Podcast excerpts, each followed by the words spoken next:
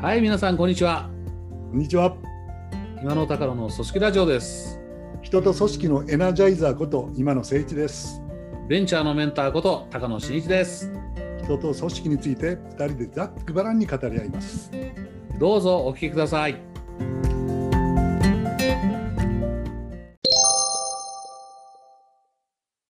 高野さんね、はやっちゃった。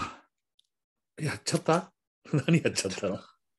なんかこの動揺してる雰囲気伝わってるかなとは思うんですけどね。えー、なんかちょっといつもと違うな、入りが。あの体は結果的に開けてあったからよかったんですけど、えー、コーチングだったんです、この直前ははいはいはい。あ直前ね。はい。はいうん、で、ぼ僕はこう、くつろいでいたんですよ。えー、えー、えー、そしたらあのメールが来まして、うんうん。今野さん、今日コーチングだったですよね。え？え？メールが来まして、えああ、そうだ。みたいー、え、忘れてたの？な。忘れていたとはっきり言うとですね、このラジオ聞いてる方への私の、なんていうんですか、えー、信頼感とかですね、うん。もっと言うと、まあ、い人物イメージが結構やばいですね、じゃあ、じゃあ、えー、忘れてなかったけど、忘れてなかったけど、セットしていなかった。スケジュールに入ってなかった？そうなんです。ああ、時々やっちゃうね。これは、うんはっきり忘れていたってことに、常識的にはなるんでしょうか。スケジュールに入ってればね、毎日スケジュール見ますからね。見ますもんね。けどね、スケジュールに入ってなかったら、すっかり記憶から飛んでるっていうのはありますね、アポイントだね。うんですね。うんです。で、慌ててもちろんズームをですね、うん送りまして。うんで、何事もなかったようにはできないじゃないですか。だって、ええ彼から言ってきたんですからね。ええまあ、彼なんですけどね。えええすいませんでした。とお詫びをしてです、えはい。まあ、私の心の安定としてはですね、高野さん、いうんうんつもの1.5倍のテンションでですね、え内容の濃いセッションをやらせていただいたつもりです。え リカバーはしたと。全然何の言い訳にもなってませんね。っていうか、すいませんでしたっていう。ややっちゃったな、やっちゃったな。まあ、これはですね、え組織ラジオ的では全くないんですけれども、え今のところですよ、現時点においては、えええその約束をしたときにですね、うん、セッションの最後に次回を決めて終わってるわけですので、そうですね。うん。で、あ終わったとほっとしてコーヒー飲まずにです、うんうんうん、すぐにスケジュールを入れて、あすぐにね、すぐにスケジュールに。えズームをセットしてですね、うんうんうん。次回も楽しみにしてますと。うん。いう招待をしうん、するのが基本なわけですから。そう、それが基本です。これはあのすぐやる仕事術というものでしょうと。そうですね。そうですね。うん。置いとかないで、置いとかないですぐにやっておけば、そういうことは起きないという。もうちょっと話しても大丈夫ですか？あいいですよ。はい。でもものすごい反省したんです、僕は。うんうんうんまずいと、これは。うん。うんこんな仕事をしていては、うん。うん。お客さんの信頼をね、うんそこにそうそうですよね。そうそう。うん。ことでですね、うん。ちょっとあのラジオの方に見えないんですけども、うん。このすぐやるリーダーの仕事術っていう、はいはい。トンピちゃんの著書がありまして、ええ。これを読んで今、復習していたっていうところです。ああ、このすぐやるリーダーの仕事術っていう本、とてもいい本なんですけど、これ、著者はどなたでしたっけ？あのですね、今野誠一さんっていう。今の誠一でしょ？同姓同名かなと思って。ご自分で書いた本でしょ？すぐやるリーダーの仕事すいません。自分で偉そうに書いていた本を引っ張り出してですね、そうだ、すぐやるっていうのは大事だっていうことをですね、今反省やこれしてるんだ。ギャグのように言ってるんですけども、ギャグはいこその現象面はギャグなんですけども、ええ復習をしていたのは事実です。まあ、確かにね。そういうことは高野さんはありませんか？僕ありますよ。あります。では、同じようなことやっぱ起きますね。あのね、なんかね、あの会社で組織の中で働いてた時は、次の会議とか決めたりとか、例えば、うんまあ、ある程度上の方になると、どこか訪問するにしても大大概こう一緒に行く人がいたりとかしましてね、そうですね。そうすると何か決めた時にすぐスケジュールに入れるってやるし、うんあるいはあのそうやって入れといてくれるなんてありましたよね。でも、一人で仕事やったら、それ全部自分で管理しなきゃいけないから、本当にね、スケジュールに入れ忘れると痛恨の出来事が起きますね。起きますね。二重三重のミスになったりしますもんね。今野さんカバーできたからいいじゃん。ぼ僕、先週かな、僕が 寝てたっていうのがありました。ちょっと待ってくださいよ。その告白もラジオでしない方がいいんじゃないんですか？これどうなんですか？これ ですね。今のカットじゃないですか？こいや いや、れいやいやいや。正直にまあね。正直なラジオでございますからね。そうです。包みそ隠さず。高野さんね。えいや、本当にこの本はね、このラジオのために持ってきたんじゃなくてですね。え、うんうんうんうん。ほ本当にちょちょっとまずいな、本当俺まずいなと思ってね。うんうん。いや、真面目な話が、俺うん、ちゃんとそういうこと書いてあったんじゃないの？みたいなことでね、うんうんうんちょっともう今、目次を確認してうん。反省してたんですけども。うんうん、序章があるんです序章ね、序章うん。第一章の前の序章。よ。一章の前が序章ですね。うんうんで、これはまあ、無理やり組織ラジオにするとすればですね、うんうん序章にすごくいいことが書いてあったんですね。えええ序章のタイトルを読みますと、えうん鍵括弧で、うんすぐやるうんは伝染するって書いてある。ああ、すぐやるわ、伝染する。ね、だからすぐやるリーダーの仕事ですね。うん、リーダーリーダーのね、仕事術だから、リーダーがすぐやるをあの実行していれば、組織内に伝染していくっていう意味ですね。でその組織全体がすぐやる組織になりますうんわかるわかるわかるこ。うんうんうんこの本の言ってることなんですよ。なるほど、なるほど。うん、いや、本当ね、これ、序章を今日読み直してみたんで、さっき読み直してみたんですけうん、うんども、うん。うん。まあ、ちょっと今、今日僕の話が長くなってますが、いやいやいや、どうぞどうぞ。どうぞ。序章の中身言っていいですか？あ、どうぞ。ちょっとしたらね、うん、この80何回のラジオで言ったことがあったような気がするんですけどうん、うね、ん、うん。僕の前職ですね、うん、うん、まあ、一緒にいた会社の、うん、うん、うんうんバブルの崩壊でうん、うん、うん、人員削減になったわけですね。うん、うん、で、リクルートのグループ会社にもこう、うん、うん、出向を転籍してもらってということがあったんですけど、も、岩手県のアッピー地区ですね、うん、うん、に、まあ、50名用うん、のですね、人をこう再配置させていただいたんですけども、うん。その総帥が K さんっていう人はいはいはい、K さんね。はい。うんで、で、私が人事部長としてうん、現場に行かせていただいてですね、うん、うん、あそこにはグループ会社がありますので、うん、4、4 5社あったんですようねん。。そうですね、仕事ありましたね。うん、でこうど、どこにどういう何人ぐらいこうん、う面倒を見ていただけますでしょうかってうん、いう,、うん、いう相談に行ったんですね。うん、うん、ここまでよろしいでしょうか。うん。あ、大丈夫です。はい。で、盛岡グランドホテルのうん、T ラウンジでお会いしたんですけども、うん、でカクカクしかじかでっていうのはですね、うん、で要件はもうつお伝えしているわけですので、うん、うん、分かってるわけですけれども、うん。であのご検討していただいて、うん、また後日参りますって僕言ったんですよ。うん、うん、僕はすっごい叱られまして、何言ってんだと。うん、これ人の問題っていうのはね、これ最重要課題なんだと。うん、うん、うん、うん。後日来ますはないだろうというふうに言われましてね。うん、うん、で、今日君泊まるんだろうなって言われてですね。うん、うん、いや、日帰り、このお願いをして日帰りするつもりで来ましたと。うん、うん、泊まれと。うん、って言って、ラウンジのスタッフに電話持ってこいって言うんですね。うん、何するのかと思ったら、その各社にですね、うん、幹部に電話かけ始めるんですよ。うん、うん、うん、で、こうこうこうでこういう人物が来ていると、うん、うん。忙しいと思うが1時間以内にここに来いっていうふうに言ってる。うん、うん、会議？何言ってるんだと。それ社内の会議よりうん。こう客人が来てるんだと、うん。こっちを優先してもらわなきゃ困るっていうんでですね、うん。抜けるか会議を延期して来いと、こういう。うん。うん。ただまあ、1時間で無理ですよね、やっぱね。うん。無理なんですけども、うん。三々五が集まってきまして、うん。その場で、はい、じゃあ今野君、趣旨を説明しろ、みたいな、こんなことになったんですね。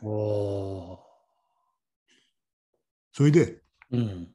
大至急検討しろ、みたいな、こういううん。指令がその場で行われまして。で、この私の会社の球場も直接説明をすることができね、なるほど、なるほど。できてですね、うん。会社の検討がそその場からもう始まったというようなことなんですね。あの序章のタイトルがうん。「すぐやるは伝染する」なんですよね。うん。うん。僕もすぐやるっていうのはこうかそれなりに自信があったのでうん。うん。こんな本を書いてるわけなんですけども、うん。これはもう衝撃受けちゃってですねうん。うん。これはダメだとうん。レレベルは違うと思いましてねうん。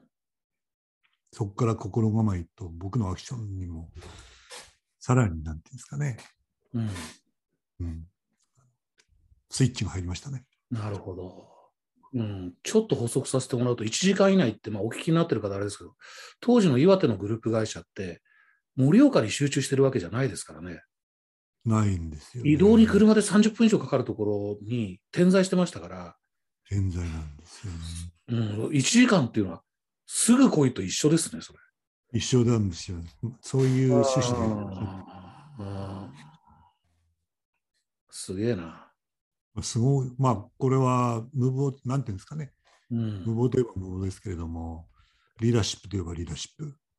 それとやっぱりね、人のことは大事だからすぐっていうのもありますね。ありますね。でさらにはやっぱり今野さんから直接話をしてもらうことが大事だと思われたんでしょうね。思われたんだと思うんですね。うん、自分自分からね、伝えるんじゃなくて、直接聞け聞いてもらおうって思ったんでしょうね。僕は今でもよくもう克明に覚えてるんですけどね。うんうん僕は本当うろたえたんですね。うん。うんうんうんそのつもりで言っていないっていう。うん。うんその当時は僕はサラリーマンですので、うんうんあの良くも悪くも、まあ良くもないですね。うんうんやっぱ今のような意識で仕事してないわけですよ。うんうんうんだから不覚にもうろたえちゃいました。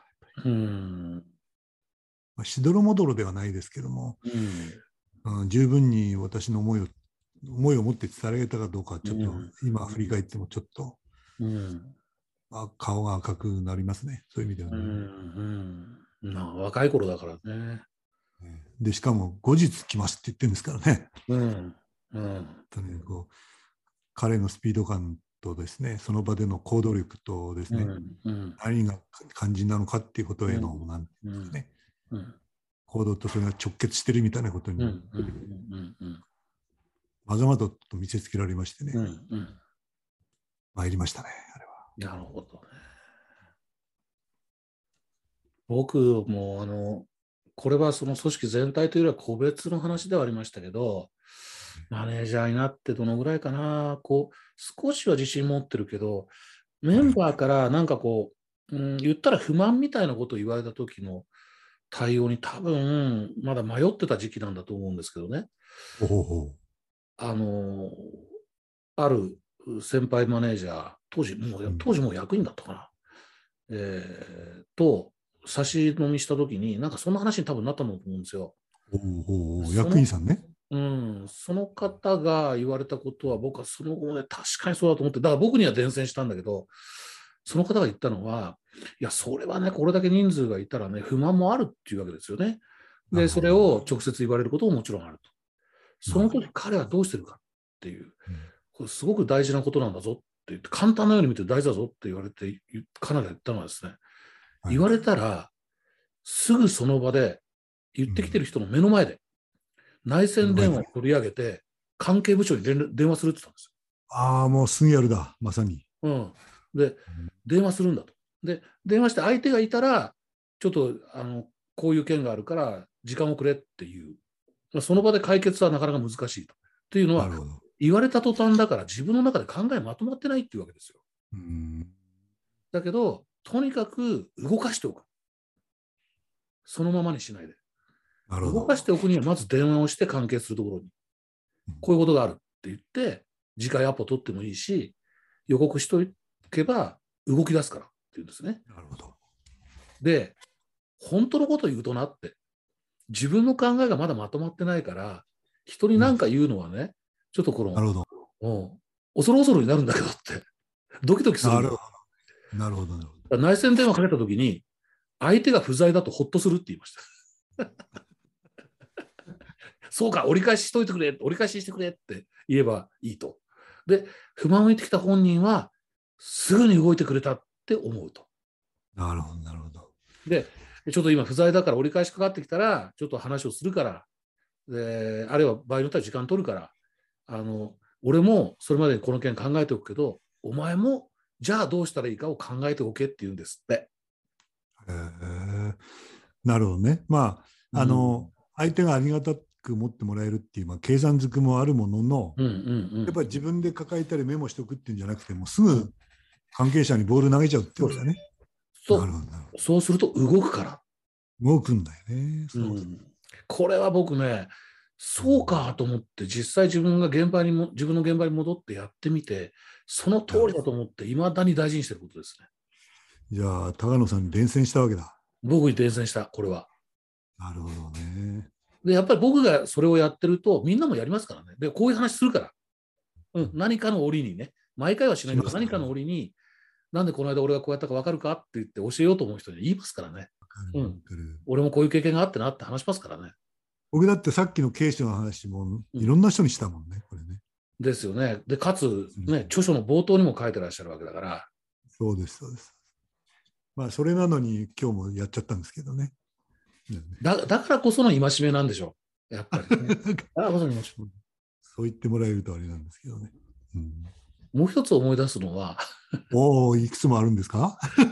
今今のは僕と今野さんが同じ職場だった時代の話ですけど、もうずっとこう、ね、前職であのうんタクシーの会社とか、まあ、日本交通にいたんですけどね、どこでまあ、プロ経営者と仕事やったんですけど、あいいね彼の話もいろいろしたいけどね、本当に感心するところがあって、まあ、あの、彼がまさにそれ実践してましたよね。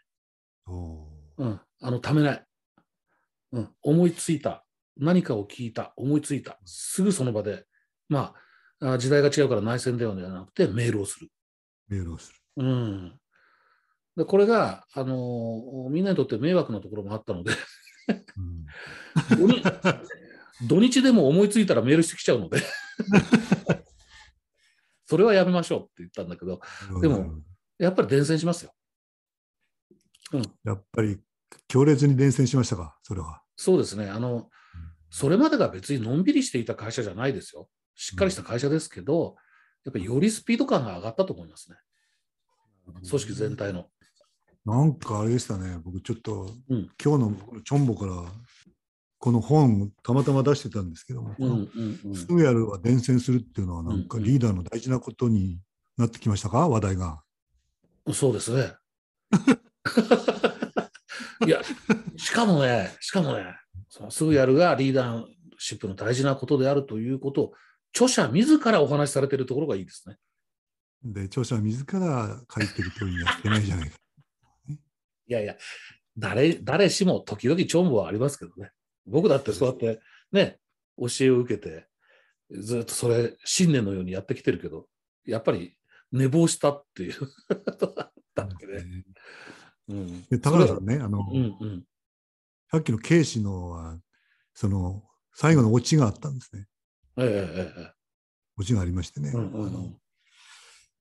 僕は、ぐ盛岡グランドホテルに部屋取ってくれて、彼がえええ泊まったわけじゃないですか。え。うんうんで、よ次の日の予定を全部書いてもらって電話して、うん。うん次の日帰ったんですね。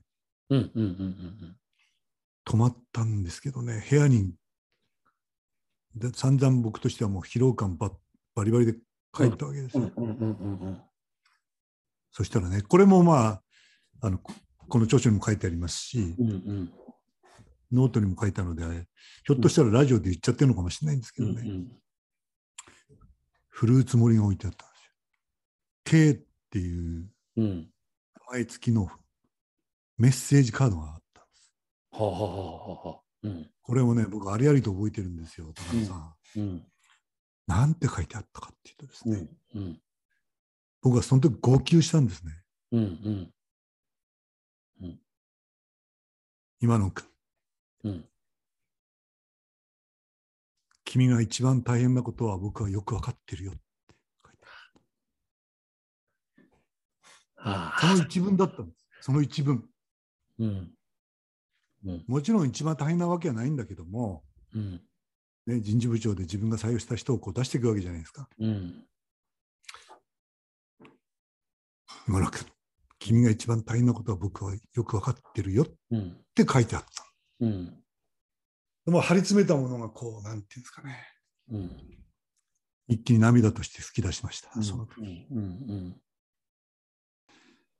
僕はまあ感じりましたね。これも伝染ですね。だから僕はそういう、うん。そういう、なんていうんですかね。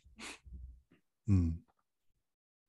はまあ、配慮っていうと軽いななんて思いを伝えるとかですかね。うん。ねぎらうとか、あるいは。うん。関わる人の大変なことをうん。思うばかり、うん。その人の身にななるとか、うん。そういうことは伝染しましたね。うん。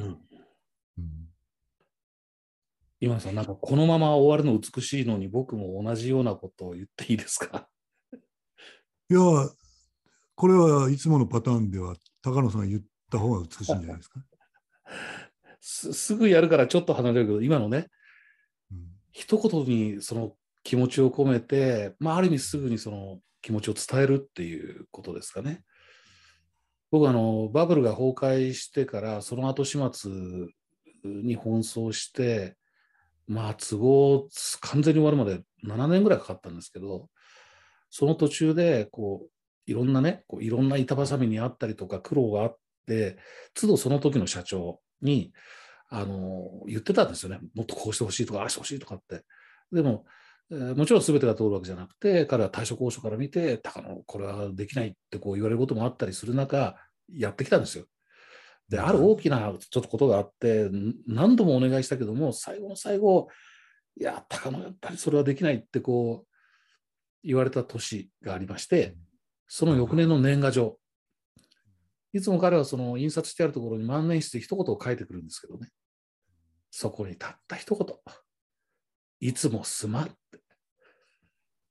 書いてあったんだ。もうその一言に全てが詰まってますよね。うんもうそれ見たときに、分かった、もういいと 思いました。もういい、とにかく言わん。その一言っていうのはいいね、またね。そうなんです。なかなか書いてないんです。ね、くどくど書いてないもんな。今野さんのね、君が一番大変なことは知っているっていうこと、いやー、ほんとね、来ましたね、あれはね。僕も来た。いつもすまん。もう日頃どう思って僕と向き合っているかっていうことは、その一言に全て詰まってるっていう感じ。大切なことですね。大切ですね。今日は人のことはす人のことはじゃないすぐやるすぐやるが大事。で特に人のことはすぐやる。そしてその一言を考えに考えて言ったわけじゃないですよお二人ともね。うん。うん。もう本当心の底から出てきた一言なんだと思いますよ。うん。そういうことはとても大事ですねリーダーはね。はいですね。いやーこの収録の直前に起きた今野さんの失敗からここまで話が展開するとは さすがですね。何が、何い いや、や、今日もお時間お時間となりました。よかよかったですね。はい。今週もお聞きいただきありがとうございました。ありがとうございました。また来週です。また来週、失礼します。